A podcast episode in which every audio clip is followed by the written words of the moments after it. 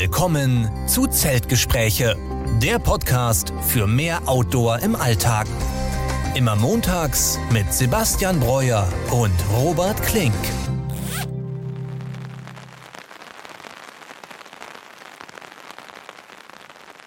Ja, und damit herzlich willkommen zur 38. Folge unseres Podcasts Zeltgespräche. Wie immer diese Woche mit mir, Robert Klink und mit Sebastian Breuer. Sebastian, grüß dich. Guten Abend, hi Robert. Ja, und dieses Mal eine kleine Spezialfolge. Hatten wir schon lange nicht mehr. Wir sind nicht zu zweit, sondern zu dritt heute. Und ich begrüße unseren Tracking-Kollegen Jerome. Hi, Jerome. Moin, moin. Ja, und wir haben, Jerome, wir haben dich eingeladen, damit du uns heute mal ein bisschen über deine, ich glaube, bisher größte Tracking-Tour später erzählen kannst, nämlich dem Pacific Crest Trail. Wie lange ist das schon her? Wann warst du da? Ähm, ich war 2019 da. Also jetzt schon über drei Jahre. Ähm, Im Sommer wären es vier. Ja. Schon ein bisschen was her. Und da freuen wir uns heute auf jeden Fall eine Menge von dir Spannendes zu hören. Aber vielleicht erstmal, ja, woher kennen wir dich? Wie haben wir dich kennengelernt? Und das war im letzten Jahr, als Sebastian und ich auf dem Westweg zusammen unterwegs waren. Und ich glaube, Sebastian, das war irgendwie der sechste oder siebte Tag. Weißt du das noch genau? Ich weiß gar nicht mehr genau. Ich habe so als die Hälfte des Trails in Erinnerung. Und das war ja auch irgendwie ein schicksalshafter Tag, weil erst ist einiges schief gegangen äh, und dann haben wir eben durch Zufall äh, Jerome da getroffen und äh, ja, war echt ein cooler Zeitpunkt. Ja, ich erinnere mich noch, als wir dann spät in der Nacht da an der Schutzhütte ankamen und Jerome, du, du standst da schon, hast schon ein Lager aufgebaut und wir haben dich eben gefragt, ob wir uns dazu gesellen können und ähm, ja, so haben wir uns dann quasi zum ersten Mal richtig kennengelernt. Ja, Jerome muss wahrscheinlich gedacht haben, was kommen jetzt da für zwei Experten? Ich wollte eigentlich den Abend schön äh, alleine entspannt genießen. so war es auch, so war es auch. Ja. Es war ja wirklich, äh, ich glaube schon neun Uhr oder so, also mhm. quasi Bettgehzeit. Ähm, und dann kamt ihr beide einfach aus dem Nichts. Und ich saß da quasi in langer Unterhose auf, dem, auf, auf der Bank und habe meine Süßigkeiten gegessen. ähm, aber, und war aber unfassbar froh, endlich mal ähm, Leute zu treffen, weil für mich, ich glaube, ich war eine Woche schon unterwegs und hatte gar mhm. keinen anderen Hiker getroffen, außer halt Dayhiker. Aber äh, Ultralight-Leute waren eher rar. Dementsprechend sehr, sehr froh, euch beide getroffen zu haben. Ja, das war bei uns auch so. Also du warst ja auch den ganzen Weg alleine unterwegs. Wir waren ja schon die ganze Zeit zu zweit quasi und wir haben auch nur kurz einmal andere Ultraleichtwanderer gesehen und du warst auch dann der erste richtig, mit dem wir uns da auf jeden Fall unterhalten haben in der Hinsicht. Und ich glaube, du warst auch ohne Stöcker unterwegs auf dem Trail. War das, habe ich das richtig in Erinnerung, dass du gar keine. Ja, genau. Das war für mich der ein Test quasi, um zu schauen, okay, brauche ich sie wirklich oder brauche ich sie nicht?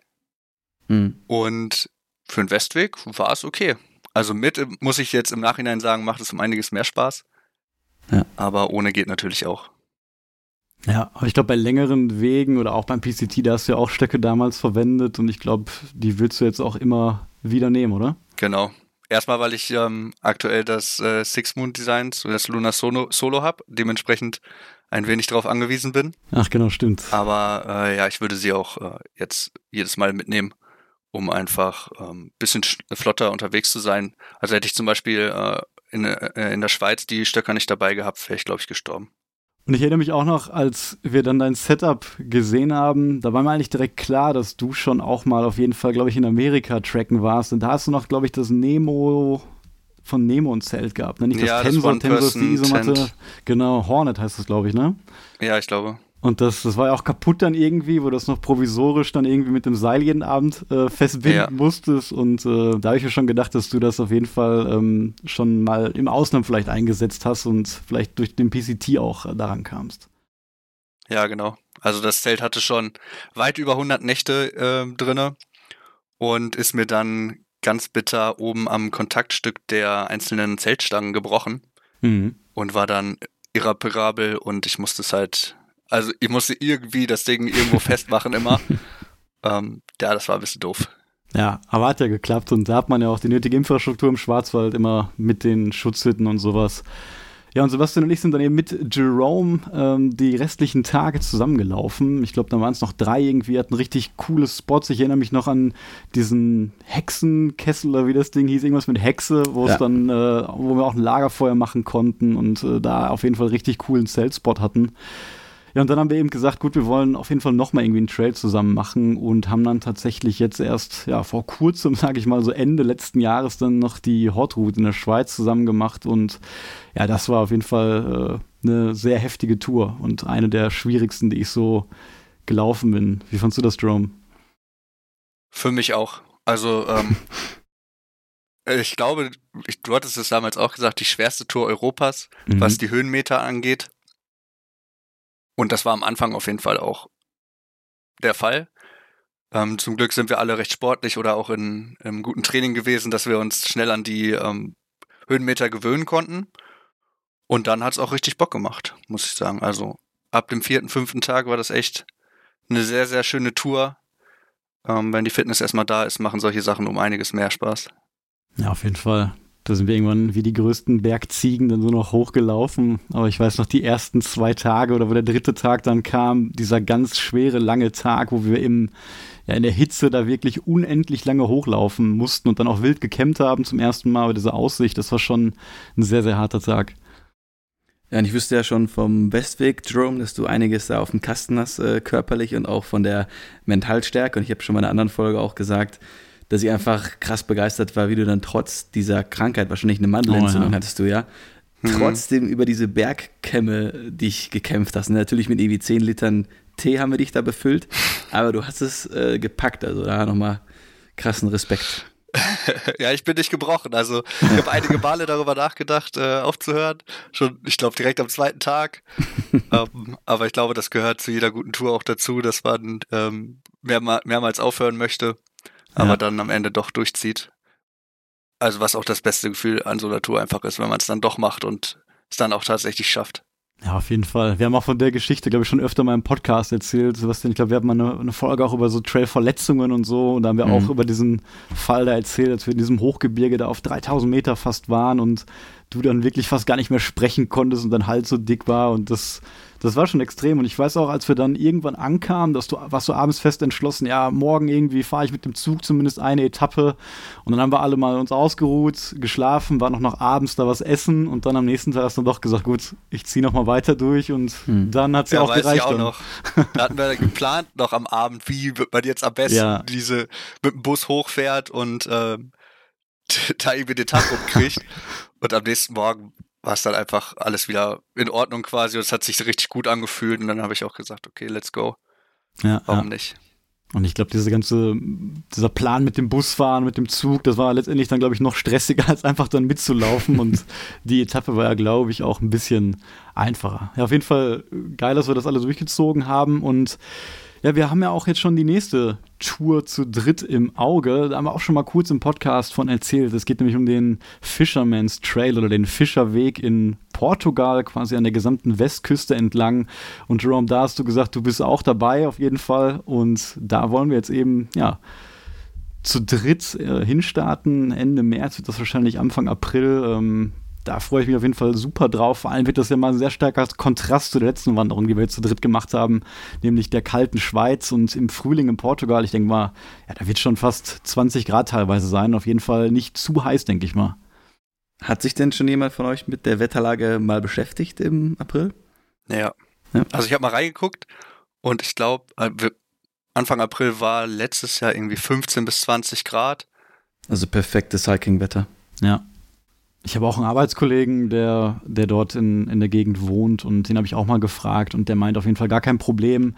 Äh, man kann auch schon auf jeden Fall in einem Pool schwimmen gehen oder so im April. Also es ist schon relativ warm, auf keinen Fall zu kalt und ich denke mal gerade fürs Wandern, da sind so Temperaturen zwischen 10 und 20 Grad ja eigentlich meistens für uns perfekt. Also wir hatten ja auch auf dem Schwarzwald da manchmal Stücke über diese endlosen Felder. Ich weiß noch, als wir da auf einmal auf diesem großen ja, Bauernhof dem Feld saßen und einfach nur mal zwei Stunden versucht haben, der Sonne zu entkommen.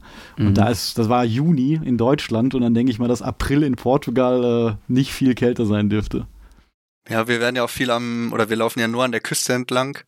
Dementsprechend habe ich auch ein bisschen Angst davor, dass das Wetter gerne mal umschlagen kann. Mhm. Also ähm, ich bereite mich da auf alles vor. Ja, ja. Ja, ist die wilde Atlantikküste, ne? Da kann echt einiges kommen. Wenigstens haben wir die Option, dann auch mal vielleicht ins Meer zu gehen und täglich mal ein bisschen zu duschen und sowas. Aber mal gucken, wie kalt das wird und äh, ob wir überhaupt uns dann da reintrauen. Ja, und bevor wir dich gleich mit Fragen zum PCT zubomben, Jerome, äh, sprechen wir wie immer vielleicht einmal kurz über die Sachen outdoor-technisch, die wir so in der letzten Zeit gemacht haben oder seit der letzten Folge. Und Sebastian, vielleicht äh, fängst du mal an. Womit hast du dich so beschäftigt? Was hast du outdoor-technisch in der letzten Zeit gemacht? Ähm, erster Punkt ist, ich habe jetzt, bin jetzt offiziell Wohnmobilbesitzer. Ja? Das ist alles äh, bestellt. Ich habe heute äh, die Nummernschilder abgeholt, habe mich dabei ausgesperrt, als ich rausgegangen bin, weil ich alles mitgenommen habe, alle Unterlagen, aber nicht mein Haustürschlüssel. Aber ich kam jetzt wieder rein, alles super. Ähm, also ich denke mal, das wird dann so äh, Mitte April mit dem wirklichen Vanlife und auch im Wohnmobil arbeiten dann äh, richtig losgehen. Auch ein bisschen äh, nervös drüber, aber eigentlich mehr äh, excited, mehr erfreut, würde ich sagen. Und ansonsten war ich am Alpsee. Sorry, hast du denn schon einen Stichtag jetzt, wann du das abholst, das Fahrzeug? Äh, ja, der 11. Februar hole ich es ab. Cool. Und am mhm. 15. April ist die Wohnung weg. Also so der, der Plan ist äh, fix. Ähm, und zu den anderen Outdoor-Sachen, ich bin um den Alpsee gewandert. Das ist bei Schloss Neuschwanstein, Neuschwanstein wer schon mal da war. Äh, auf jeden Fall traumhafter See. Ähm, alles zugeschneit, die Tannen waren vereist äh, und dann war ein bisschen so, ja, die, die Mittagssonne da, war eine richtig äh, geile Tour. Allerdings, Jerome, du hast ja auch die Ultra Lone Peak 6, wenn ich mich nicht irre. Ja. Äh, und die 5 hatte ich ja davor, die haben ja so fast 900 oder bis 1000 Kilometer gehalten ähm, und sind dann eigentlich nur, also nicht an der Sohle, sondern äh, an den Seiten so ein bisschen aufgegangen. Und das gleiche habe ich jetzt schon nach vielleicht 300 Kilometern bei den Lone Peak 6 am rechten Schuh auf der Innenseite ist komplett der Stoff quasi vorne aufgegangen. Das habe ich jetzt äh, mit ja, so ein bisschen Panzertape geflickt. Und jetzt ist eben die Frage, hält das für Portugal oder nicht? Weil wenn natürlich dann der ganze Sand da reinkommt, mhm. ist das natürlich echt nervig. Deswegen ist die Frage, soll ich dann schon nochmal die 6er neu holen oder auf die 7er upgraden? Also, oder einfach Panzertape mitnehmen. Ich hatte das bei den drei Fünfern und Vierern auch, mhm. dass die Seite auch immer an der Innenseite aufgegangen ist. Und habe das dann bei den Vierern auch getaped und jetzt vor allen Dingen Portugal, ich würde es dir auf gar keinen Fall empfehlen, die weiterzunehmen, weil der Sand wird sich jedes Mal durch diesen Schuh beißen mhm. und dann hast du entweder dreckige Füße und Sand im Schuh oder halt nur Sand im Schuh. Ähm, deshalb, wenn das ein sehr, sehr großes Loch ist, dann ja. vielleicht mal ein neues Paar schon wieder. Ist das denn dieselbe Stelle, die auch bei deinen alten Altras schon kaputt war? Ja, ich glaube, das ist einfach so ein bisschen eine, eine Schwachstelle für meine fetten Füße. Mhm. Also es ist die. Da hast du ja auch ein bisschen Glück eigentlich, dass jetzt die Siebener rausgekommen sind, ja. letzte oder vorletzte Woche. ähm, könntest du die ja schon mal ausprobieren. Ja, die sind auch ein Stückchen teurer noch geworden. Also ich glaube 160 ah. Euro steht gerade drin. Ja, vielleicht ist der Mangel da in der neuen Generation behoben. Aber du hast mir auch erzählt, du hast da jetzt die Ultra mal angeschrieben. Ja, also vor zwei, drei Tagen habe ich Ultra mhm. Europe mal angeschrieben, äh, ob man irgendwas machen kann oder wie das mit der irgendwie Garantie noch aussieht. Aber da verspreche ich mir jetzt nicht zu viel. Davon habe ich lieber halt den Schuh, weil ich da keine Blasen drin kriege und ich mag die Sohle. Und deswegen ja. würde ich jetzt irgendwie ungern ein anderes Modell nehmen. Vielleicht haben sie beim 7er nachgebessert an der Stelle. Ähm, das wäre schon zu wünschen. Aber es sieht jetzt nicht so aus, als wäre diese Stelle auf dem Bild zumindest vom 7er irgendwie krass verstärkt worden. Mhm. Es wäre natürlich cool, wenn die auch so eine Art Policy wie Patagonia hätten, dass man mhm. da, wenn es wirklich nicht um Abnutzung geht, was irgendwie die Sohle betrifft, sondern um wirklich so eindeutige Mängel. Der Schuh sollte ja eigentlich auch länger halten. Ich glaube, ja. dass du jetzt auch noch nicht über die normale Kilometerleistung hingekommen bist, ähm, dass man die vielleicht da einschicken könnte und vielleicht auch gegen eine kleine Gebühr da irgendwie nochmal reparieren könnte. Das wäre schon gut, wenn der Kundendienste das irgendwie als Option mhm. geben würde.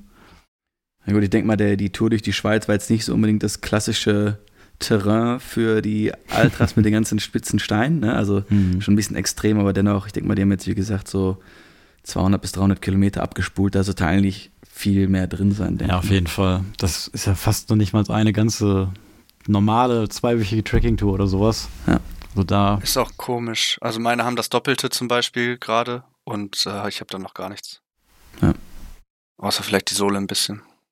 Wie war das denn auf dem PCT bei dir, Jerome? Hattest, konntest du das mit einem Paar Schuhe machen oder musstest du auch mehrere dort tragen? Ähm, ja, ein Paar wäre schön gewesen. Ähm, nee, da musste man schon regelmäßig wechseln. Mhm. Ähm, ich glaube, man sagt so im Schnitt drei bis vier Paar. Und das kommt auf jeden Fall auch hin. Und dann wären wir ungefähr so bei 1000 Kilometer. Also der PCT hat jetzt aktuell dieses Jahr 4265 Kilometer. Das ändert sich ja auch immer minimal, aber dann wird es ja ungefähr hinkommen mit, mit vier oder fünf Paar sogar. Ja, genau. Ja, Sebastian, hast du sonst noch was Autotechnisches gemacht? Du hast äh, von dem See erzählt, da wollte ich noch sagen, du hast mir auch ein echt cooles Foto geschickt, wie du da ein paar hundert Meter über dem See stehst und man das Foto quasi durch diese Kiefern oder den See durch die Kiefern ja. da gesehen hat, überall Moos und so leichte Schneereste, das sah schon echt sehr schön aus. Und ich wusste auch gar nicht, dass das beim Schloss Neuschwanstein war. Da war ich auch noch nie. Dann würde ich vielleicht mal, wenn ich in der Gegend bin, auch diese Wanderung machen, wenn du dir empfehlen kannst. Ja, das Schloss selber ist sehr touristisch, das kann ich jetzt nicht so unbedingt empfehlen, aber die ganze Gegend darum hm. ist genial, hat so ein bisschen auch so ein Yosemite National Park Flair gehabt im Sommer, als ich da mal da war. Ähm, und da sind auch nicht mehr so viele Touristen, weil dann der Weg doch etwas länger geht. Ich glaube, es waren jetzt irgendwie zwölf Kilometer um den See. Ähm, das kann man mal ganz entspannt abspulen. Ich habe noch eine Mini-Frage an Jerome, bevor wir ganz in sein Thema äh, eintauchen. Hast du denn dann bei den Schuhen immer das gleiche Modell dann gekauft oder hast du tatsächlich zwischen Modellen gewechselt? Ich habe zwischen den Modellen gewechselt. Ich bin mit einem ASICS-Paar zum Beispiel hingekommen. Das waren quasi meine Outdoor-Schuhe zu dem Moment hier in Europa, die waren schon gebraucht. Die habe ich dann aber relativ ähm, schnell wieder tauschen müssen, weil die einfach durch waren. Mhm. Bin dann zu äh, Salomon gewechselt. Oh ja. Die habe ich aber also nach einer Woche, glaube ich, wieder wechseln müssen oder zwei. Also, ja, ich glaube nicht mal zwei, weil die mir eine Nummer zu groß waren und ich mir dann den ganzen Fuß damit aufgerissen habe. Also jedes Mal, wenn ich quasi abgeknickt habe, hat der Schuh oben an meinem Zeh ähm, gescheuert. Gescheuert, genau. Und den komplett aufgerissen. Und dann bin ich auf die Ultras gewechselt. Und seitdem bin ich Ultra-Liebhaber und laufe nur noch diesen Schuh. Ja, geil. Dann noch schnell, Robert, was hast du autotechnisch getrieben? Ja, ich war ähm, am Wochenende endlich auf dieser Tour, von der ich jetzt schon ein paar Mal erzählt habe, nämlich der Tour im Sauerland. Hab's ein bisschen in abgewandelter Form gemacht. Ähm, ich wollte eigentlich erst quasi den ganzen Tag wandern und dann ähm, an diesem See auf einem Wintercampingplatz äh, übernachten, wirklich im Zelt und dann am nächsten Tag wieder zurücklaufen. Ich bin aber dann mit dem Camper gefahren und habe dann direkt dort geschlafen. Und zwar habe ich das Ganze mit so einem ja, Video noch verbunden. Und ähm, das ist ein Video, was jetzt wahrscheinlich nächste Woche rauskommt. Und ich habe mir mal vorgenommen, zu schauen, ja, wie weit es eigentlich bei Decathlon mit der Ultraleicht-Tracking-Ausrüstung ist. Denn wie viele wissen, war ich ja immer ein großer Fan, vor allem von der Kleidung bei Decathlon, weil ich wirklich finde, dass man dafür wenig Geld wirklich sehr, sehr qualitativ hochwertige Kleidung fürs Ultraleicht-Tracking bekommt. Jedoch bei der Ausrüstung war es halt immer so, dass die Teile echt noch sehr konservativ waren. Also du da einen Tracking-Rucksack kaufen konntest, der zwei Kilo schwer war und Zelte, die sehr schwer waren, Isomatten und ja, das alles halt viel, viel zu schwer war. Und jetzt in den letzten Jahren hat sich da wirklich was geändert. Also es gab neue Segmente wie dieses Speed-Hiking-Segment, wo wirklich leichte Trailrunner im Angebot waren. Und dann habe ich gesehen, dass da auch Tracking-Stöcke jetzt gibt, die teilweise knapp über 200 Gramm nur wiegen, was wirklich schon sehr, sehr gut ist. Und auch die Isomatten und auch das neue Ein-Personen-Zelt, das sind alles Sachen, die relativ leicht sind und mit so Einsteiger-Ultraleicht-Ausrüstung wirklich konkurrieren können. Und da habe ich mir einfach mal vorgenommen, eine komplette Tracking-Tour nur mit Decathlon-Artikeln zu machen. Also Kopf bis Fuß, inklusive aller Ausrüstung, Rucksack, Unterhose, Socken.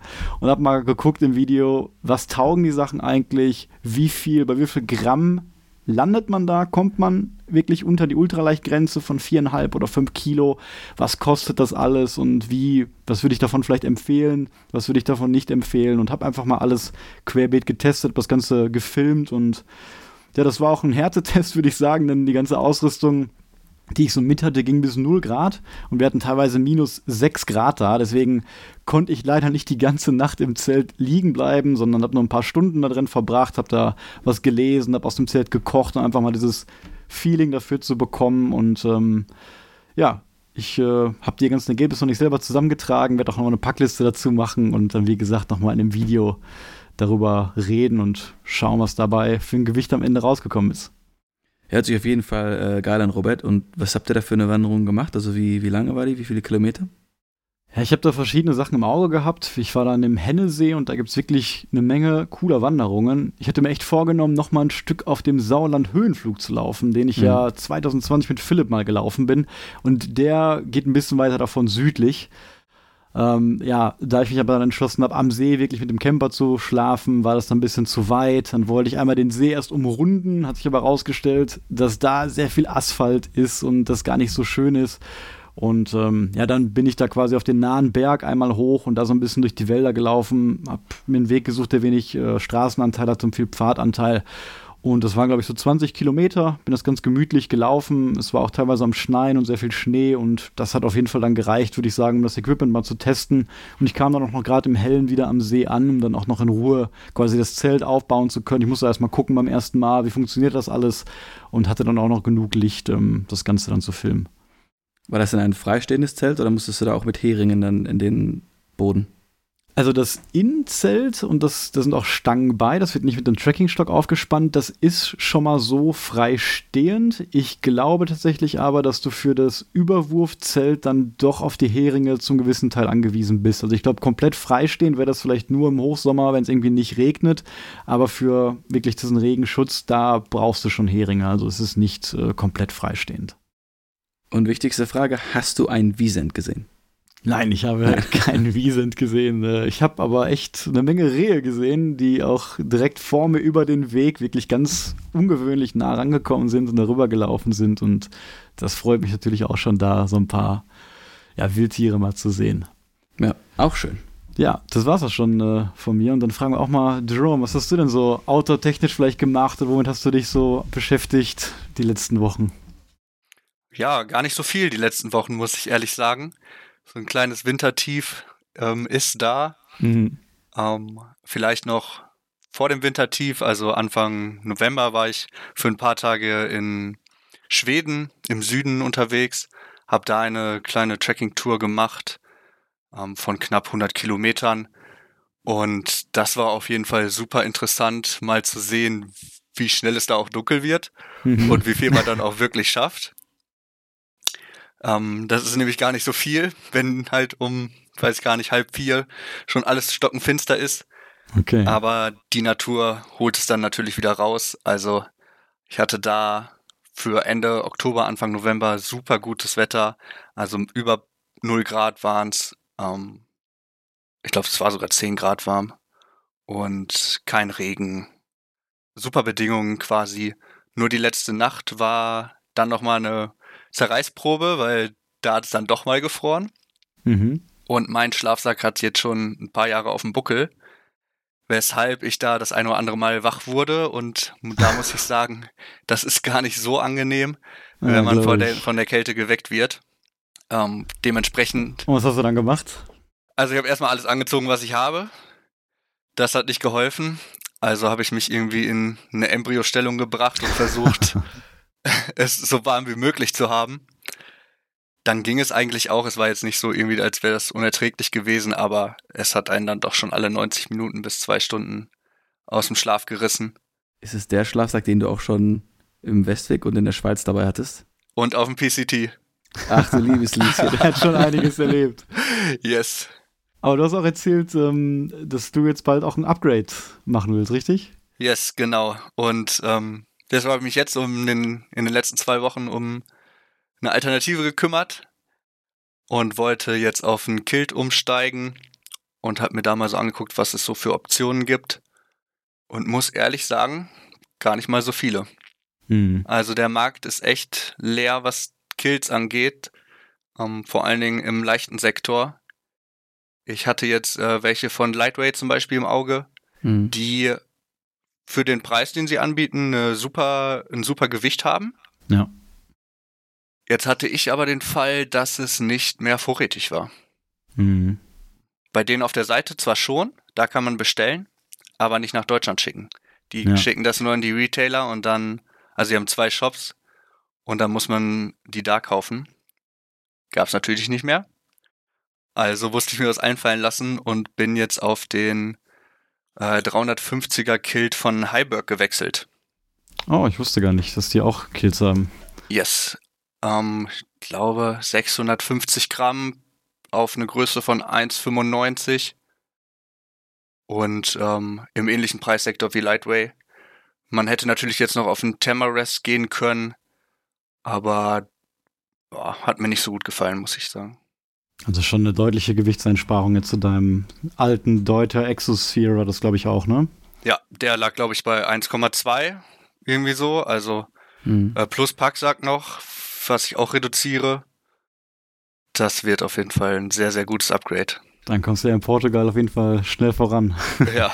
Und ich wollte auch noch kurz äh, zu Schweden was fragen. Hast du da auch ähm, quasi normal in einem Zelt geschlafen, also klassisches Tracking, Wildcamping gemacht oder wie sahen da in Übernachtungen da aus?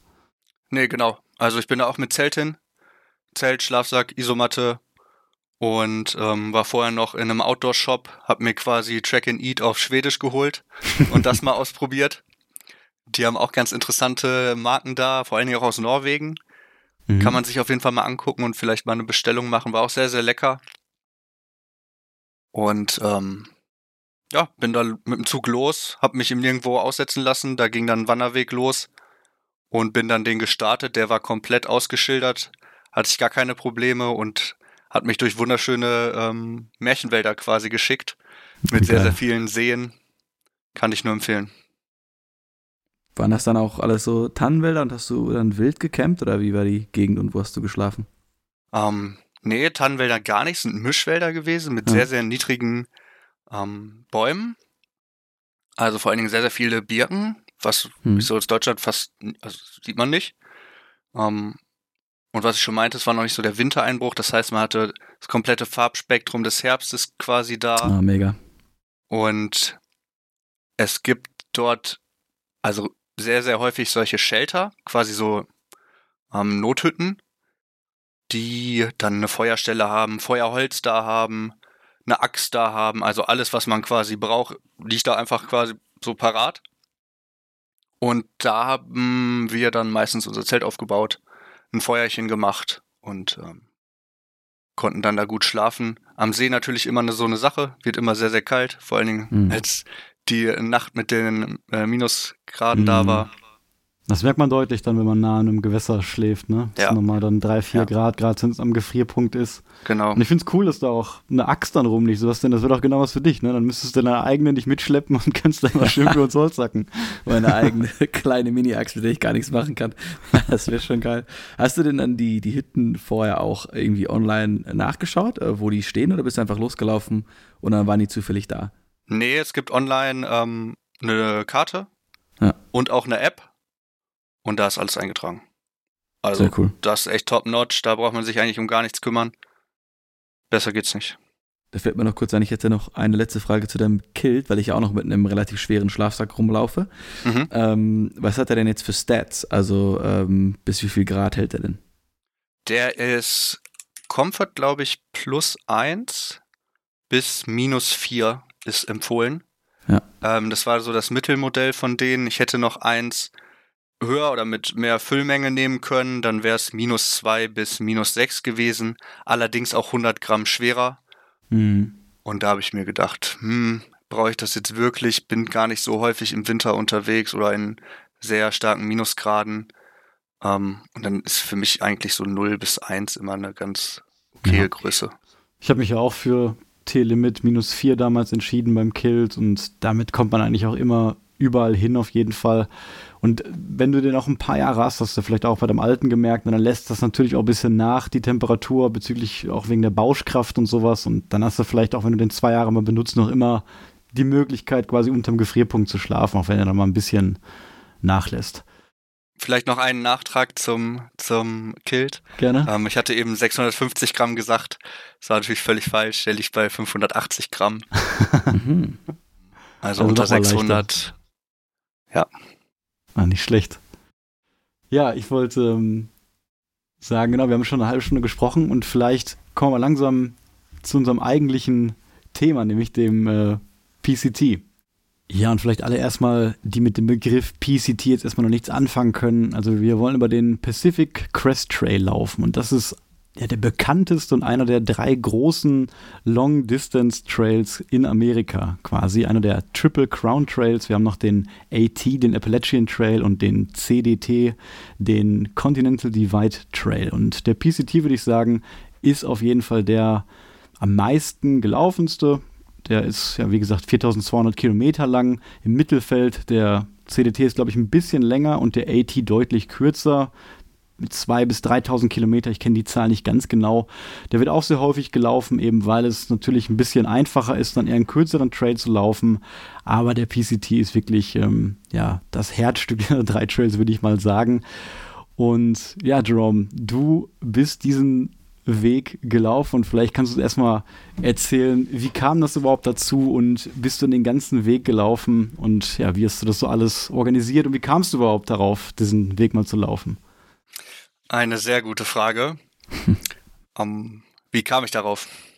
Durch Zufall. Also wie in den meisten Fällen. Ich habe einfach ein paar Videos gesehen, dachte mir so geil, sieht super gut aus. Und dann mache ich das. Und dann habe ich mir so ein Zeitlimit gesetzt und habe gesagt, okay, in zwei Jahren wäre es realistisch, den zu laufen. Mhm. Da war ich äh, mitten im Studium, Anfang 20 und ähm, wollte wahrscheinlich einfach mal raus. Und habe dann gesagt, okay, zu dem Zeitpunkt laufe ich den und dann ähm, habe ich mich ein bisschen darauf vorbereitet, mhm. mir dann äh, das ein oder andere YouTube-Video dazu angeguckt und äh, habe dann alles in die Wege geleitet mit Permit anmelden, Permit bekommen, Visa anmelden, Flüge buchen und äh, ja. Ja, da gehört schon einiges organisatorisch zu, das kriegt man immer wieder mit. Und was ich gerade ganz vergessen habe zu sagen, der Weg geht natürlich einmal komplett durch Amerika. Also startet ja, von Mexiko meistens läuft man dann los an der Grenze bis nach Kanada. Manche laufen auch andersrum, Jerome. Ich glaube, du bist auch quasi von Süden nach Norden gelaufen, oder? Ja, also ähm, Nobo, Northbound, mhm. wie die meisten. Sehr, sehr wenige laufen Sobo. Ähm, passt zeitlich auch sehr gut, muss ich sagen. Ne? Läufst du im April oder, ja, eigentlich im April ist die Hauptzeit, läufst du los und bist irgendwie am Ende des Sommers fertig. Für Sobo müsstest du, oder ist wahrscheinlich empfohlen, ein bisschen später loszulaufen und dann ein bisschen in den Herbst rein. Ja, und du hast gerade schon gesagt, du bist da zufällig drauf gestoßen einfach. Da wäre meine erste Frage, ja, hast du denn vorher schon mal Tracking ausgeübt, geschweige denn Ultraleicht-Tracking? Oder war das einfach, dass du ins kalte Wasser dort gegangen bist und dadurch überhaupt erst in Kontakt mit diesen Themen kamst? Also ich hatte vorher so ein paar Kontakte mit Tracking oder Wandern ähm, im Kleinen, also mal einen One-Nighter gemacht mhm. und bin so ein bisschen da ins kalte Wasser gesprungen, habe mich so mit, dem, mit den nötigsten Informationen versorgt, irgendwann dann auch aufgehört, weil ich mir gesagt habe, okay, ich spoiler mich jetzt nicht mehr, ich mache das jetzt einfach und guck, was passiert. Und ja, bin ein wenig unvorbereitet an die Sache herangegangen und musste mir aber ganz, ganz schnell lernen, mich anzupassen um da weitestgehend zu überleben. Hattest du denn schon auch ein bisschen Equipment oder hast du auch von 0 auf 100 alles gekauft und hast du das alles in Deutschland gekauft, mit rübergenommen oder hast du auch was in Amerika dann gekauft? Hm, ich habe ähm, einen Rucksack habe ich hier zum Beispiel gekauft. Da hatte ich einen Osprey. Würde ich heute nie wieder machen. Aber äh, Europa ist, glaube ich, da ist der Osprey sehr, sehr verbreitet. Ich sehe ihn auf jeden Fall sehr häufig hier. Und den Deuter. Und der Deuter, ja. ja. Aber auch die Deutschen, die ich ähm, dort getroffen habe, hatten auch sehr häufig einen Osprey da. Ähm, ich habe mir dann aber vor Ort einiges noch geholt, wie zum Beispiel ein Zelt, mein Trinksystem, ähm, Kochpot, Gaskocher, also ein paar Sachen einfach. Ja, aber vor allen Dingen das Zelt. Das war auch, meintest du ja auch am Anfang des Podcast ja, schon, genau. dass dir das aufgefallen ist. Ich wusste das gar nicht bis zu dem Zeitpunkt, dass es das eigentlich ein amerikanisches Zelt ist und gar nicht so häufig in Europa verkauft mhm. wird. Aber ja.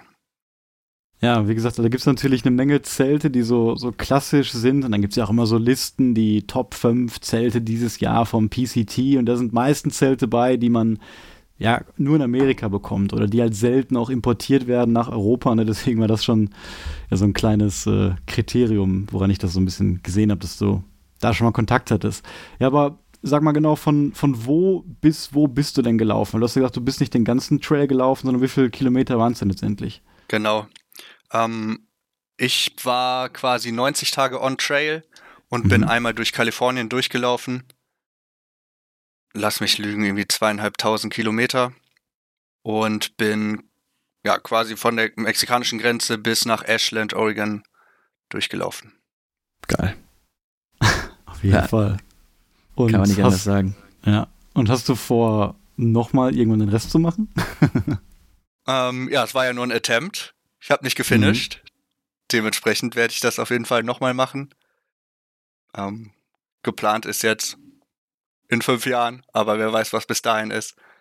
Und dann würdest du auch wieder von Mexiko anfangen? Ich würde auch wieder von Null anfangen, klar. Mhm. Das muss schon ein Run sein. Ich kann mir vorstellen, das wäre auch wahrscheinlich nicht langweilig, das Ganze nochmal zu laufen, ne? Nee, es wird auf jeden Fall was ganz, ganz anderes sein. Also die Vegetation ändert sich jedes Jahr, das Wetter ändert sich jedes Jahr. Und ja, also ich freue mich schon drauf. Ich will es unbedingt nochmal machen und ich glaube, ich werde es auch einfach wieder machen. Und wenn du jetzt daran denkst, das nochmal zu machen, was ist, sind vielleicht Dinge, die du jetzt anders machen würdest beim, beim nächsten Mal?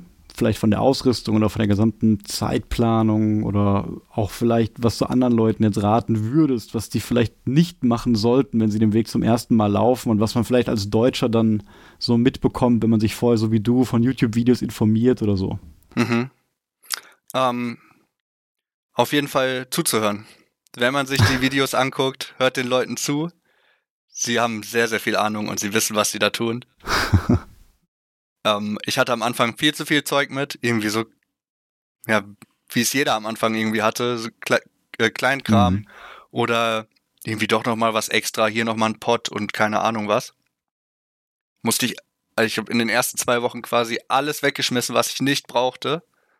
Da ist an meinem Backpack auch was flöten gegangen. Ich hatte oben so ein, dieser Osprey hatte so ein Kopfteil quasi, was man so äh, abmachen konnte. Das habe ich komplett in der Hiker ähm, geworfen. Aber das haben, glaube ich, sehr, sehr viele machen müssen. Am Anfang war es echt, also hat man viele getroffen, die auch sehr überladen waren. Und auf irgendeine Art und Weise musst du dich anpassen, sonst mhm. dauert es ewig auch. Und du sprichst schon von diesen Hiker-Boxen. Das ist natürlich ein Konzept, was auch relativ einzigartig, zumindest für den Trail, wahrscheinlich gibt es da auch den anderen, aber zumindest für Amerika ist. Äh, was, was ist das und, und wie oft gibt es das da und wird das häufig genutzt? Ja, es ist quasi an Stops, wo sehr viele Leute vorbeikommen, steht eine Plastikwanne und da schmeißen Leute ihr Zeug rein. Also sei es irgendwie ein Nagelklipser oder ein Nagellack auch. wir, wir, haben, wir hatten äh, alle bunte Fingernägel, weil wir an jedem Stop quasi, wo ein Nagellack war, uns einen Nagel bunt gefärbt haben. aber da kann auch Essen drin sein oder ähm, Trail Angels packen da irgendwie Getränke mit rein.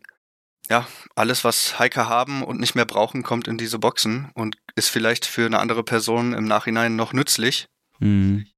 Ich habe zum Beispiel auch ein paar Schuhe dadurch gekriegt. Okay. Die dann eine Nummer zu groß waren? nee, nee, nee, nee, nee, die haben da gepasst. Ich habe quasi meine zu großen für okay. ein ähm, fast ungetragenes Paar getauscht. Okay. Und hast du auch selber dann am Anfang viele Sachen da reingepackt? Ja, alles, was ich nicht brauchte quasi. Also mhm. dieses Kopfteil vom Rucksack ist da reingeflogen. Und ich weiß schon gar nicht mehr, was, was ich da noch zugepackt habe. Ja.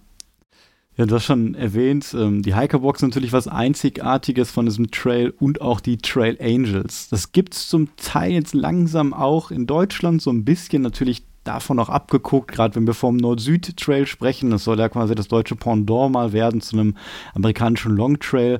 Und das ist natürlich echt was Besonderes. Also Menschen, die sich quasi sehr viel für die Wanderer da einsetzen und für die ganzen Leute, die unterstützen. Und welche Erfahrungen hast du denn mit Trail Angels gemacht und wurde dir da oft geholfen und wie waren die Erlebnisse da? Um, ähm, da kommt mir direkt in den Kopf ähm, eure Story vom Schwarzwald, wo ihr den Typen getroffen habt, der euch das Bier ja. vorbeigebracht hat. Das, das war ist auch quasi ein Trail Angel. Trail Angel. Auf jeden Fall. Ja. Ähm, und das ist auf, in Amerika nochmal eine, eine Nummer größer. Mhm. Teilweise ist es sehr, sehr organisiert auch von der Community da, also von, von Locals, die sich als Community-Dienst eben äh, die Aufgabe gesetzt haben, PCT-Leute zu unterstützen und dann ähm, Getränke bereitstellen oder am Wochenende einen großen Pavillon aufbauen und äh, grillen oder die Leute hin und her fahren, was ist, also an manchen Stellen war es sehr, sehr hilfreich, weil du kommst irgendwie an der Autobahn vorbei und das wäre der einzige Kontakt zur nächsten Stadt gewesen. Und die Community da hat es eben organisiert, dass die am Tag mehrmals hin und her fahren und die Leute da irgendwie 20 Meilen an der Autobahn abholen und in die City bringen. Wow. Und ohne die, ohne die Trail Angels würde man das nicht schaffen. Und die machen das einfach so unentgeltlich, unentgeltlich oder genau. lädt man die dann irgendwie noch zum Essen ein oder gibt es da irgendwie eine Gegenleistung? Überhaupt nicht. Also Wahnsinn. Sie sind, also ein Danke reicht aus. Sie freuen, freuen sich die Leute so drüber und mhm. ja, also es ist ein sehr, sehr schönes Gefühl, auch das einfach zu erleben. Ja, glaube ich. Also das ist schon echt was Besonderes. Ja, und du sprichst davon, dass ihr dann quasi zu den Städten gefahren seid. Ich denke mal, ja. irgendwie einmal die Woche wahrscheinlich oder sowas, um dann Proviant neu mhm. zu holen oder auch um mal in der Stadt zu übernachten. Das nennt sich Resupply und ähm, ja, quasi eine Woche. Also alle drei bis fünf Tage, manchmal auch äh, später in den Bergen kann es auch gerne sieben Tage andauern bis zur nächsten Stadt. Und da ja, kaufst du ein, kriegst in den Supermärkten alles, was du brauchst und kannst dann einen Zero dort machen und irgendwie im Motel schlafen oder im Hotel. Manchmal auch bei Trail Angels, das ist auch vorgekommen, mhm. die dann quasi auch ihr Zuhause bereitstellen für uns. Und ähm, ja, ist auf jeden Fall großer Teil des, des Weges dort. Wenn du gerade den äh, so Zero Day ansprichst, da würde mich mal interessieren, weil ich glaube, die längste Zeit, die wir am Stück gelaufen sind, also Robert und ich, sind ja dann so 14, 15 Tage gewesen. Und wie ist das denn so, wenn man wirklich 50, 40 Tage läuft? Braucht man noch diesen Zero Day oder ist man dann so trainiert, dass man eigentlich komplett durchlaufen könnte? Ist, also er ist eigentlich immer gut, mhm. weil die Füße tun am Ende schon sehr, sehr weh. Vor allem, du meintest gerade auch 50, wenn du schon 50, 60 Tage unterwegs bist, da liegst du abends im Zelt manchmal und dann pulsieren die Füße einfach von von dem ganzen Laufen. Nur, ich weiß, es gibt berühmte Beispiele, zum Beispiel Jupiter, der hat ein Zero dieses Jahr, glaube ich, gemacht. Man braucht es nicht. Also überhaupt nicht. Ähm, ich hatte es sogar teilweise so, dass mir dann unfassbar langweilig war an dem Zero und man dann doch irgendwie doch mal spazieren gegangen ist oder so. Und ähm, am meisten Spaß macht es einfach dann, unterwegs zu sein. Ja, glaube ich. Und warst du denn die meiste Zeit alleine eher unterwegs? Oder es ist ja auch häufig so, dass man da wirklich so eine Trail Family hat, also wirklich Leute kennenlernen, sehr, sehr viel und dann auch in Gruppen öfters mal zusammenläuft und dann auch zusammen übernachtet. Wie war das so bei dir? Ähm, ich war sehr, sehr lange in der Gruppe unterwegs. Also quasi direkt von Tag 1 an sind wir, ich habe ähm, bei äh, Scout und Frodo ähm, übernachtet es ist ein Pärchen in San Diego, die, also auch Trail Angels und auch generell sehr, sehr bekannte Leute in der PCT-Community, die stellen ihr gesamtes Haus für äh, Hiker bereit, die dann dort starten. Also die hatten einen Shuttle-Service organisiert, die die Leute von, von, von denen quasi zum Startpunkt bringt und haben für internationale Hiker auch zwei Tage bereitgestellt, die die Leute da verbringen können. Also musst dir, musst dir quasi eine Siedlung, Haussiedlung in San Diego vorstellen. Du kommst an ein Einfamilienhaus, gehst durch die Garage und stehst inmitten von 30 Hikern, die demnächst den PCT starten möchten. Und Geil. im Garten haben alle ihre Isomatten und Schlafsäcke ja, ausgebreitet Wahnsinn. und unterhalten sich nur darüber und. Also wie so eine Art Basecamp dann, wo ja, alle sich ja. nochmal sehen und dann zusammen starten quasi. Ja, genau. Und am Anfang quasi hatte ich dann, bin ich mit Leuten gestartet und habe die erste Nacht glaube, mit zehn Leuten zusammen verbracht und bin am nächsten Tag dann mit, ähm, mit Elena zusammen losgelaufen und mit ihr zusammen und zwei anderen war ich die ersten sieben Wochen, glaube ich, haben, waren wir quasi die Trail Family und haben alles zusammen organisiert. Und Elena ist diejenige, die auch diesen PCT-Film dann mal gemacht hat, 2019, 2020, richtig? Genau, die ist hat eine Doku darüber gedreht. Ähm, also sie, sie, ist quasi Videoproducerin vorher gewesen und hat ihre mhm. Kamera dabei und hat den ganzen Weg dokumentiert. Schaut ihn euch gerne an, er ist wunderschön. Ja, ich habe ihn auch mhm. schon gesehen. Ich denke mal, sehr viele Leute kennen ihn wirklich ja. sehr cool gemacht auf jeden Fall. Ja. Und sieht man dich denn auch da drin? Da sieht man mich auch drin. Sie hat so ein paar Episoden einzeln hochgeladen, wo ich auch einen Redeanteil habe. Ja, unabsichtlich, aber fand es ganz witzig und ähm, es ist auch sehr cool geworden. Also sehr, sehr schöne Aufnahmen hat sie ja, gemacht. Auf jeden Fall. Ja, ich habe dich gerade unterbrochen. Also ihr seid erst zusammengelaufen? Genau. Die ersten sieben Wochen? Ähm, was sehr, sehr hilfreich war, weil, ja, ich war nicht so gut vorbereitet. Also, oder ich habe es auch noch mhm. nie gemacht. Ein Resupply oder irgendwie Hitchhiking und generell in einem fremden Land. Ich war auch noch nie in der USA vorher. Also alles neu quasi und so eine Gruppe hilft einem dann doch schon einfach ja. mhm. solche Sachen zu, hinzubekommen. Und gleichzeitig lernt man auch noch sehr, sehr viele andere Menschen drumherum kennen. Wir haben das quasi immer unsere Bubble genannt, weil man hat so seinen Pace, man läuft so seine Strecke und trifft dann auch immer wie am, oder trifft im Laufe der Zeit immer wieder dieselben Leute, weil sie auch genauso schnell sind wie einer selbst. Und dann freundet man sich mit denen an oder unterhält sich häufig und so kam es dann auch vor, dass sich die Konstellationen ein bisschen gewechselt haben. Ich bin irgendwie mal fünf Tage mit ähm, Gitano heißt er, ähm, gelaufen. Und dann in den Sierra Mountains sogar in einer ganz anderen Gruppe.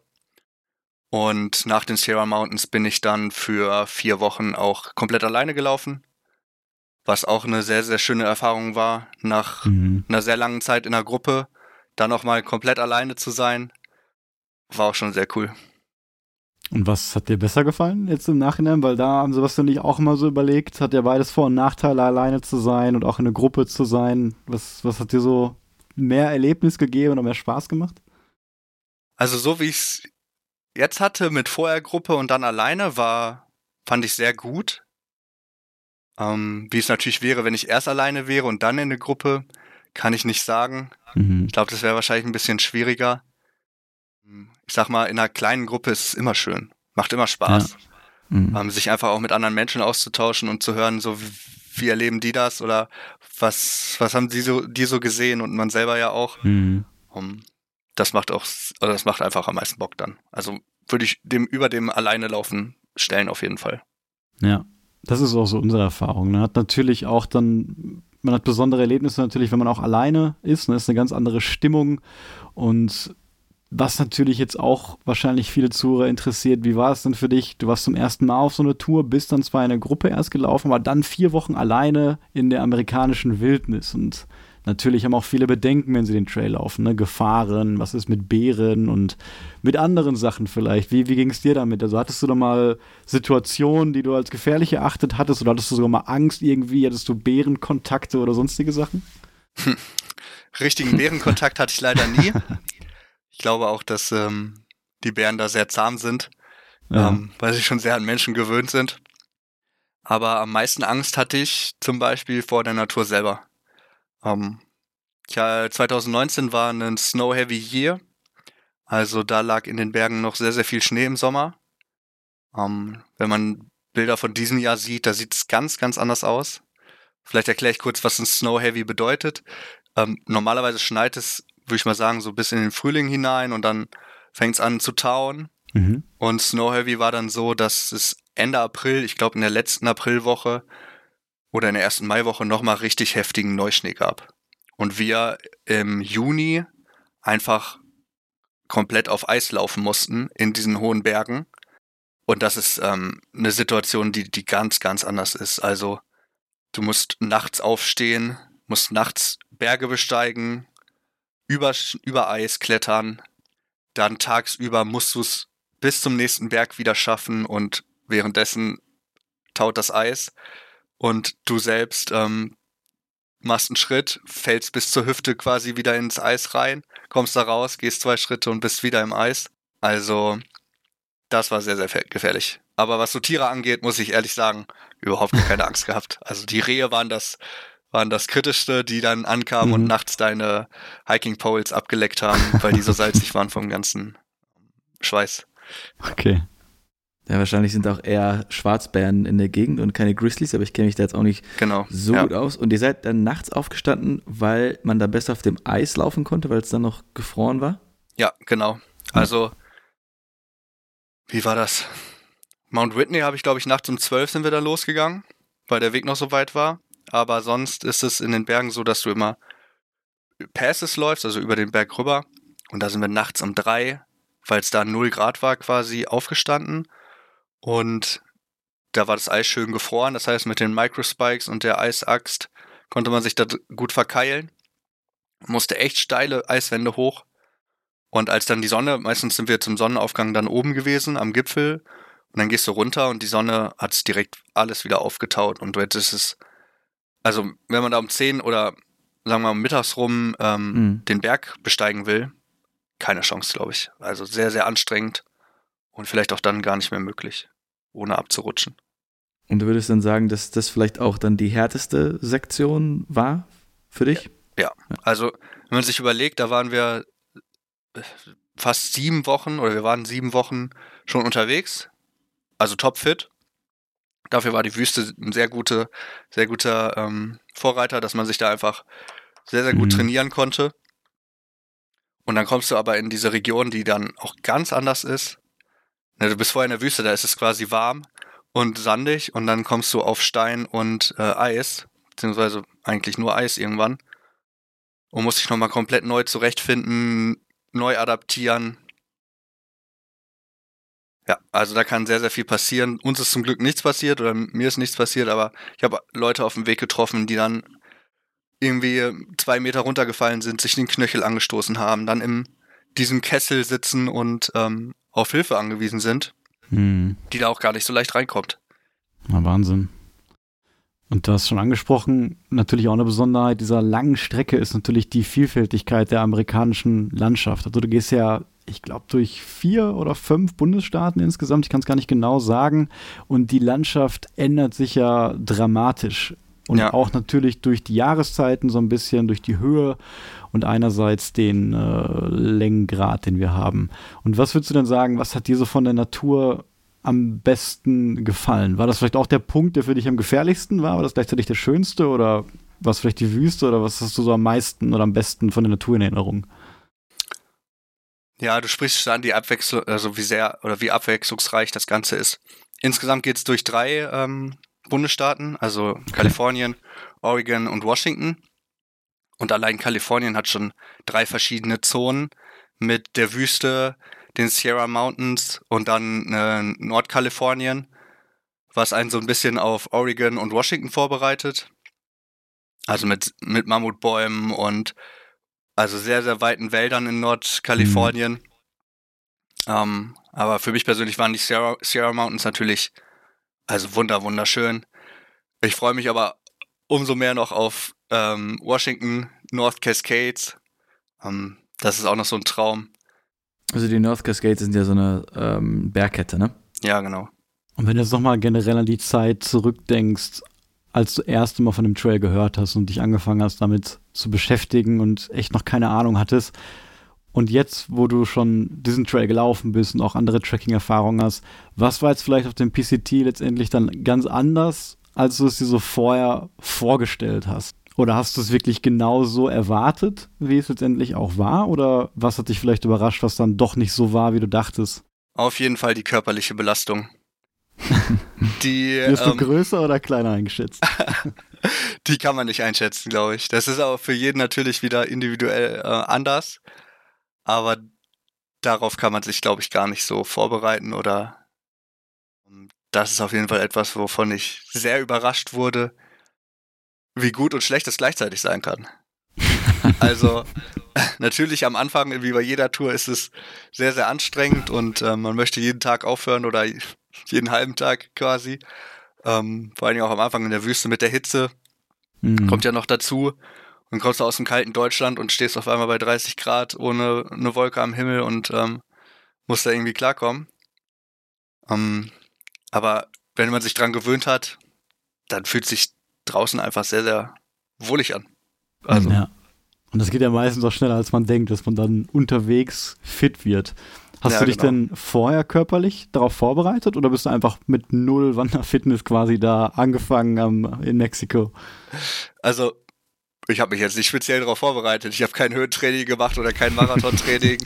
ähm, ich bin ganz normal sportlich, würde ich sagen. Ich mache unregelmäßig oder manchmal auch regelmäßig Sport. Ähm, ja. Und äh, man pusht sich quasi immer, ne? Man setzt sich selber seine Grenzen und überschreitet dann auch hoffentlich seine, Grenzen und testet dann einfach sein eigenes Limit. Ja, und das sagen ja auch viele, dass du echt ähm, dass das reicht quasi, wenn du einfach erstmal anfängst, auch wenn du nur 15, 20 Kilometer am Tag machst, ne, du wirst unterwegs fit, der Körper gewöhnt sich unglaublich schnell daran und irgendwann landest du dann auch bei einem, bei einem größeren Pensum. Was war denn das, was wie eure Bubble sich da eingependelt hat, auf welche Tagesdistanzen? Also bei uns, bei uns war es auch so, wir haben uns gegenseitig immer gerne gepusht. Mhm. Wir hatten ähm, immer so ein Goal, okay, wir dürfen niemals unter 20 Miles laufen, egal wie hoch und runter es geht. Also 20 Miles, so ungefähr 32 Kilometer von Tag 1 an durchgelaufen für eine echt lange Zeit. Also da haben wir gar nicht so viel dran geschraubt. Natürlich mit Schlafplatz und etc. war es mal ein, zwei mehr oder weniger. Ja. Sind dann aber, ähm, ich glaube, nach fünf Wochen oder sechs Wochen, ja, irgendwie so um den Dreh, auf ähm, 26 Miles hoch, also Marathongrenze. Und die habe ich dann auch sehr, sehr lange gehalten. Auch als ich dann alleine unterwegs war, war immer mein Tagesgoal 26 Miles. Und ja, du bist da zehn Wochen unterwegs. Ich war mittags mhm. schon durch quasi damit. Ähm, aber ich war natürlich auch ein früher Aufsteher. Ich bin immer irgendwie um sechs oder sieben schon los und dann, ähm, ja, war das so mein Rhythmus. Das haben wir im Westweg schon gemerkt, äh, wie halt dein Rhythmus ist. ja. ja. Vollgas geben, äh, längere Pausen, aber nur eine Pause und immer, immer Hackengas. Ähm, zu dem Thema wollte ich noch fragen, äh, wenn sich jetzt Leute dafür interessieren, das auch zu machen, kann man das eigentlich einfach komplett jeder Person empfehlen oder wird man sagen, ah, man muss schon eine kleine Grundfitness mitbringen oder sagst du einfach, okay, wenn man sich da informiert hat, ungefähr weiß, was auf einen zukommt, dann wird man auf dem Trail fit und jeder kann es, jede Person kann es eigentlich dieses Projekt auf sich nehmen. Ja, ich würde sagen, ja. jeder kann das. Ähm, es, ist ein, es ist eine sehr, sehr mentale Herausforderung. Mhm. Natürlich spielt die körperliche Fitness mit, spielt sie immer. Aber das ist das, wie viel legst du dir selber auf. Um, und wie sehr kannst du dich dann auch anpassen. Wenn du vielleicht nicht fit genug bist und hast noch zusätzlich zu viel Gepäck, dann wird dich das limitieren und ähm, zurückhalten. Passt du dich aber an und ähm, reduzierst äh, dein, dein Gear zum Beispiel, kannst du vielleicht mehr laufen, wirst fitter und kannst dich so weiterentwickeln im Laufe des Trails. Ähm, ja, aber wie gesagt, die mentale ähm, Hürde ist immer da, die hält einen am meisten auf und das ist das, was man handeln muss, glaube ich. Und wenn du schon von limitierenden Faktoren auch sprichst, wir haben natürlich einerseits die Fitness, die zumindest ja ein bisschen da sein muss, aber man muss natürlich gesund sein. Andererseits haben wir den Permit, für den man sich bewerben muss und was natürlich auch manchmal dafür sorgt, dass Leute, die vielleicht in einem Jahr damit geplant haben, doch noch ein Jahr warten müssen oder noch ein Jahr warten müssen. Andererseits haben wir natürlich auch immer das Thema Geld. Wie hast du das denn gemanagt? Also hast du daraufhin gespart und wie viel hast du letztendlich eingeplant und kamst du damit hin oder wurde es dann deutlich mehr von dem, was du ausgegeben hast? Ja, also Thema Geld ist äh, natürlich ein Faktor, der sehr gut geplant sein muss vorher. Und ähm, zur damaligen Zeit wurde, oder 2019 wurde noch gesagt, okay, pro Mile irgendwie ein Dollar. Damit kommst du, kannst du überleben. Ähm, Würde ich so nicht, äh, nicht sagen. Also kannst du schon. aber ähm, wenn du ein bisschen mehr mitnimmst, dann, also ich würde sagen mindestens zwei Dollar pro Mile, also über mit über 5000 Dollar dorthin gehst, dann ähm, bist du auf jeden Fall auf der sicheren Seite damals gewesen. Ich weiß nicht, wie es aktuell ist mit der Inflationsrate, wie hoch die Preise dort sind. Ich habe, glaube ich, dieses Jahr eine eine Kostenkalkulation gesehen von knapp 7.500 Dollar hat einer gezahlt ohne Flüge. Also da ist auf jeden Fall nochmal sehr angezogen worden, was so Preise angeht. Mhm. Und es kann ja auch immer mal was sein. Also du kannst ja, ich hatte jetzt Glück, ich hatte irgendwie keine Grippe oder bin irgendwie, musste eine Woche aussetzen. Äh, dazu sollte man auf jeden Fall auch immer ähm, einen Plan B haben, was kann denn, was, was ist denn, wenn ich jetzt zwei Wochen irgendwo sein muss? das muss ich finanziell irgendwie auch stemmen können. Ja, ich bin damals auf jeden Fall mit zu wenig Geld hingefahren und ähm, musste dann sehr auch darauf achten, was dann auch ein bisschen doof ist, to be honest. Mhm. Ja, glaube ich. Ist ja auch so ein echt einmaliges Erlebnis für die meisten. Da wäre es ja schade, wenn man dann echt an ja, Sachen nicht teilnehmen kann und sei es drum, wenn du einen Zero Day mal vor dir hast und du würdest halt kein Geld haben, um dir irgendwie vielleicht ein kleines Zimmer zu nehmen. Es ist ja, glaube ich, auch oft so, dass man sich dann in der Gruppe auch mit vier Leuten dann einfach mal ein Zimmer irgendwie teilt, um dann noch Einsparungen zu machen, oder? Genau, ähm, sehr häufig haben wir Motels gemietet. 80 bis 100 Dollar war da die Nacht für vier Leute. Ähm, Motel, wie man es sich vorstellt, also wie es im Film ja. quasi ist. Ähm, kommst rein, steht da vier Betten, das war's. Äh, hat aber trotzdem sehr, sehr viel Charme, vor allen Dingen in so einer Kleinstadt in Kalifornien. Und das war dann am Ende gar nicht immer so teuer. Ähm, aber es kann ja auch mal sein, ich weiß nicht, dass dein Schlafsack kaputt geht oder dein mhm. Zelt und du irgendwie äh, mehrere hunderte Dollar da aufbringen musst, um Gear auch vielleicht dann zu haben. Ja. Und auch noch ein Konzept, was ich echt spannend finde am PCT und was ich mir auch für alle meine Touren immer abgeguckt habe, ist das Konzept der Bouncing Boxen, nennt man das, glaube ich. Also, dass du quasi eine gewisse Box immer von Town zu Town schickst, wo du Proviant reinpackst oder Sachen, die du vielleicht mal für den Abschnitt nicht brauchst, reinpackst, um die später wieder zu bekommen. Und das haben wir zum Beispiel auch jetzt in der Schweiz relativ erfolgreich gemacht und uns da die relativ die Boxen äh, organisiert hin und her geschickt. Und das ist natürlich auch eine Möglichkeit, wie du vielleicht auch ein bisschen sparen kannst und besser planen kannst. Wenn du dir vielleicht einmal einen günstigen Großeinkauf machst und vielleicht auch mal mehrere Teile zu einem rabattierten Preis kaufst und die du dann immer weiter schickst. Hast du das auch genutzt, diesen Postal Service? Ähm, in Kalifornien, ich glaube, ich habe mir einmal eine Box vorgeschickt. Ähm, auch das war nach Kennedy Meadows, was quasi so Mecker des Hikings ist vor den Sierra Mountains. Ja. Ähm, da gibt es nämlich erstmal auch keinen Supermarkt. Und dann brauchte man da eine Ice Axe und Microspikes und so. Aber du brauchst später auch ähm, die Boxen in Washington beispielsweise, weil du läufst dann Abschnitt entlang, wo es sehr, sehr schwierig ist, in die nächste Stadt zu kommen, die einen vernünftigen Supermarkt dann auch hat. Mhm. Und da ist es auf jeden Fall zu empfehlen, einfach, glaube sechs oder sieben Boxen, ich weiß es aber nicht mehr genau, vorzuschicken, sich vorher den Stress in Oregon zu machen, das zu organisieren und dann hast du in Washington gar kein Problem mehr und du hast halt immer das, was du auch haben willst, weil sonst bist du ja. angewiesen darauf, dass es da im Kaff das gibt, was es gibt und wenn es da eben mhm. nur Käse gibt, dann kannst du nur Käse kaufen. Ja. ja. Und stellt euch mal vor, wir hätten uns in der Schweiz ernähren müssen. Wenn ich daran denke, dass ich da 18 Franken für eine kleine Portion Pommes gezahlt habe, da ist man natürlich mit den 6, 7 Euro Track and Eats immer ein bisschen besser bedient abends. Ja, und wenn du so daran denkst, ist denn mal bei dir richtig was schief gegangen oder hast du mal ein riesengroßes Problem auch gehabt, wo du im Moment gar nicht wusstest, wie, wie es jetzt weiter oder daran gedacht hattest, abzubrechen?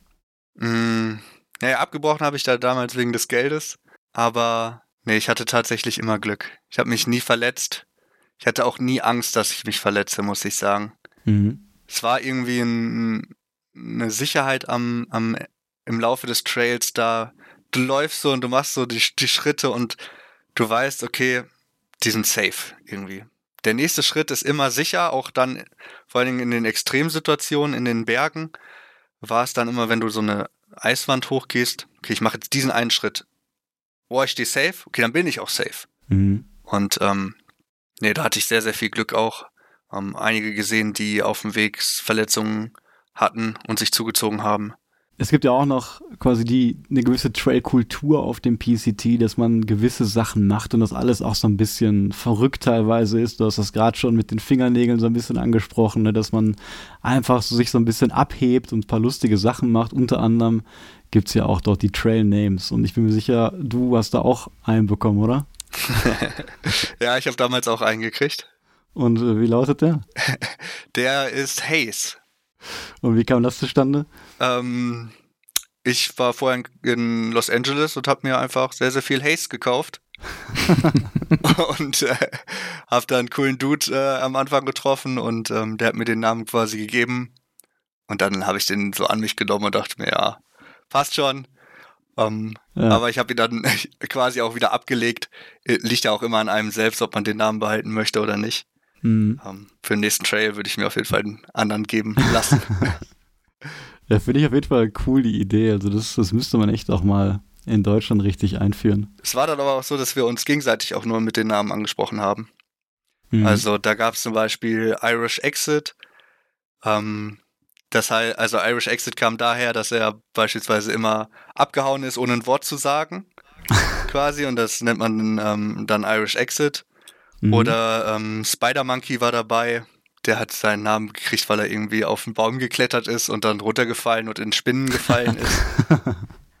ähm, Ja, also die wild, wildesten Konstellationen und die wildesten Geschichten, die da manchmal hinterstecken. Aber es kann auch manchmal ein ganz einfacher Name sein, mhm. der einfach, den man sich auch selber geben kann. Ne? Das ist ja nicht in Stein gemeißelt und so wie man ja. sich selber am wohlsten fühlt, so kann man sich dann auch nennen lassen. Mhm. Ja, und jetzt haben wir schon so viele Fragen gestellt, aber hast du denn vielleicht irgendwie noch eine besondere Geschichte, lustige Geschichte oder was ganz Spannendes, was du irgendwie so zu erzählen hast? Hm. hm. Er liegt jetzt gar nicht so direkt auf dem PCT, so ein Sideway. Ähm, wenn man in den, in den Sierra Mountains ist, hat man die Möglichkeit, äh, Mount Whitney zu besteigen. Mhm. Mount Whitney ist der höchste Berg der äh, unteren 48 Staaten, also ausgenommen von Alaska, ist es der höchste Berg der USA. Und das Permit erlaubt einem quasi da auch hochzusteigen. Und das, also das muss man auf jeden Fall mitnehmen, das darf man sich nicht entgehen lassen, so einen fantastischen Ort zu sehen und auch erstmal drauf zu kommen, weil das war dann in dem Moment äh, auch eine sehr, sehr herausfordernde Situation. Da mussten wir nämlich um 12 Uhr nachts loslaufen und ähm, sind dann in stockender Finsternis quasi mit unseren Kopflampen und unserem Handy los. Und die Navigation ist dann natürlich tipptopp, also braucht man sich gar keine Sorgen machen. Ja. Da, du hast quasi immer Netz, du siehst immer, wo du bist und wo du lang musst. Aber was du da nicht siehst, ist ähm, wilde Flüsse, die sich gezogen haben durch den Schneefall. Und mhm. so kam es dann, dass wir beispielsweise nachts um eins durch einen Fluss laufen mussten, der also über Knie hoch quasi war. Und dann, ja, das ist eine sehr prägende Erfahrung gewesen, in so kaltes Wasser zu steigen. Es ist also äh, unbeschreiblich. Man, man geht, man macht so den ersten Schritt in dieses eiskalte Wasser und denkst so, fuck, es ist übelst kalt. Und dann machst du den zweiten Schritt in das Wasser, bist, stehst in diesem Wasser, beide Füße taub. Mhm. Du spürst es einfach nicht mehr. Und dann ziehst du dich da durch kommst raus, musst auf Eis und Schnee wieder entweder deine Füße trocknen, wenn du die Schuhe vorher ausgezogen hast, oder wenn nicht, dann musst du eben damit durchlaufen, bis deine Füße wieder warm werden, was gut und gerne mal eine Stunde dauern kann. Mhm. Und ähm, dann in dieser Situation haben wir die Schuhe ausgezogen, sind da barfuß durch, was glaube ich eine sehr gute Entscheidung war, weil es war echt viel, viel zu kalt dann. Ja. Und dann sind wir diesen Berg hochgeklettert, in stockender Finsternis mit unserer Eisachs, unseren Microspikes und haben es zum Sonnenaufgang oben hingeschafft.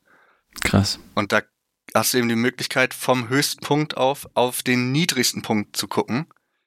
Ähm, Death Valley heißt es, glaube ich, die Wüste. Mhm. Äh, äh, ist, ist ein krasser Moment gewesen. Ja, also, kann ich mir vorstellen. Ich habe da, ich habe ein paar Bilder davon gemacht. Das ist sehr, sehr, sehr beeindruckend und dann, dann geht die Sonne auf und du siehst auf einmal alles hm, bei Tageslicht und gehst dann den Berg runter und siehst nochmal was ganz Neues. Sieht wahrscheinlich ganz anders dann also, aus. Ja. Ne? Also, ja. Ähm, ja, das war ein, mit einer der schönsten Momente auf jeden Fall auf dem Trail. Kann ich mir echt vorstellen. Weißt du, wie hoch der Berg ist? 4,6 glaube ich oder 4,8. Ich muss das nochmal nachgucken. Wow. Das ist ja schon eine Hausnummer. Aber ich schaue nochmal zur Sicherheit, nicht, dass ich hier was Falsches erzähle. Jetzt machst du natürlich allen Leuten super viel Lust mit deinen Geschichten auf den Trail. 4421 ja, hat der Berg. Mhm. Wahnsinn. Ja, Sebastian, hast du noch Fragen? Ich bin, ich bin gerade hier mit meinem Fragenkatalog schon so ein bisschen durch.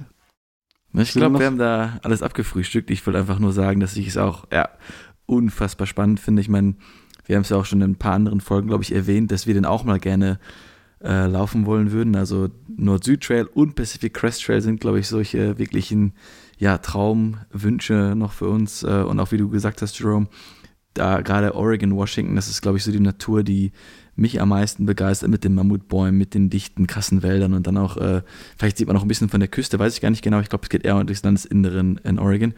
Ähm, ich würde dann vielleicht einen Abstecher zur Küste machen. Auf jeden Fall, das ist halt der Wahnsinn, auch wie man dann einfach sieht, dass sich dann über diese Tage und Wochen und Monate die Landschaft so verändert. Da kann man nur äh, zu träumen anfangen. Also vielleicht fünf Jahre, ne, ist der, ist der Masterplan. Ja. Da sind wir dann vielleicht alle, alle drei dabei. Ja, das wäre mal was. Das wäre cool. Dann kannst du uns auf jeden Fall die ersten äh, drei Monate da alles zeigen. das geile Essen auf jeden Fall. ja. Hättest du denn auch vor, die anderen beiden Trails noch zu machen? Natürlich. Also Triple Crown ist, ist ein sehr geiles Ziel zu haben. Äh, ich hoffe, ich bin in der Lage, das zu tun. Und ähm, warum nicht? Ja. Jetzt fangen wir erstmal klein an mit unserem Fischerweg. Ja, genau. 50 Kilometer laufen wir ja. da gerade. Aber na, es kommt nicht immer auf die Länge an. Unser Thema ist ja auch teilweise Mikroabenteuer und wir haben es ja auch schon erlebt. Zwei Wochen Tracking ist auch immer echt eine coole, eine coole Länge, aber natürlich nochmal ein ganz anderes Gefühl, wenn man dann vier oder fünf Monate am Stück unterwegs ist.